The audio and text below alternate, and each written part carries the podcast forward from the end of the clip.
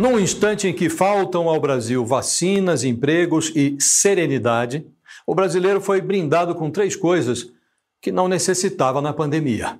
Ganhou a teatralidade, o oportunismo e a mediocridade de uma campanha eleitoral extemporânea. Lula transformou numa espécie de comício a primeira manifestação pública depois da anulação de suas sentenças. Escolhido como alvo, Bolsonaro mordeu gostosamente a isca. Não siga nenhuma decisão imbecil do presidente da República ou do ministro da Saúde, disse Lula, como que convidando Bolsonaro para o ringue.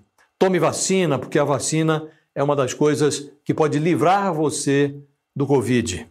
E Bolsonaro, depois de participar de solenidade em que, usando máscara, sancionou projetos que facilitam a compra de vacinas, declarou que as críticas de Lula não se justificam.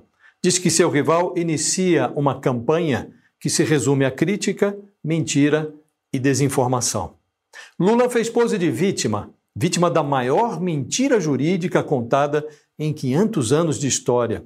Festejou uma hipotética inocência, tratou como absolvição um despacho em que o relator da Lava Jato, Edson Fachin, transferiu as suas ações penais por corrupção e lavagem de dinheiro da 13ª Vara de Curitiba para a Justiça Federal de Brasília, que terá de refazer os julgamentos. Bolsonaro, com a imagem já bem rachadinha, interrompe entrevista quando lhe perguntam sobre a mansão de 6 milhões de reais que o filho 01 acaba de comprar em Brasília ameaça quebrar a cara de repórter que ousa indagar de onde vieram os 89 mil reais que o amigo e operador Fabrício Queiroz e a mulher dele depositaram na conta da primeira-dama Michele. Mas não deixa de cutucar o rival. Imagina a pandemia com o Lula na presidência da República. Provocou Bolsonaro. Se roubaram, e muito, alguns governadores e alguns prefeitos com esses recursos, Imagina se o PT estivesse no governo. Lula dividiu sua retórica em duas partes. Numa, tratou do seu futuro eleitoral, noutra, cuidou do seu passado criminal. No pedaço do discurso reservado à política eleitoral, Lula ofereceu-se ao eleitorado como uma alternativa contra o desprezo de Bolsonaro pela ciência. Na parte em que festejou a anulação de suas sentenças, Lula falou do seu passado limpinho, como se o mensalão e o petrolão não existissem.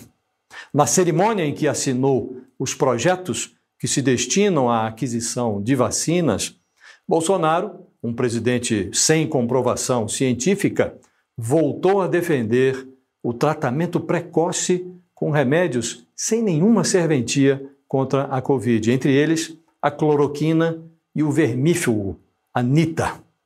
Se a justiça não restabelecer suas condenações, Lula tem todo o direito de disputar um terceiro mandato. Bolsonaro também tem o direito de reivindicar a reeleição, se tiver desempenho para isso. Mas o brasileiro, às voltas com quase duas mil mortes diárias por Covid, a caminho da marca de 300 mil cadáveres na pandemia, merece uma conjuntura política mais respeitosa e sofisticada. Lula e Bolsonaro falam pelas suas bolhas, mas fora desses nichos há um brasileiro de saco cheio que talvez prefira se concentrar na pandemia em vez de dar atenção a candidatos que travam, no meio dos cadáveres, uma briga entre sujo e mal asseado, uma disputa entre o negacionismo científico e o negacionismo da imoralidade.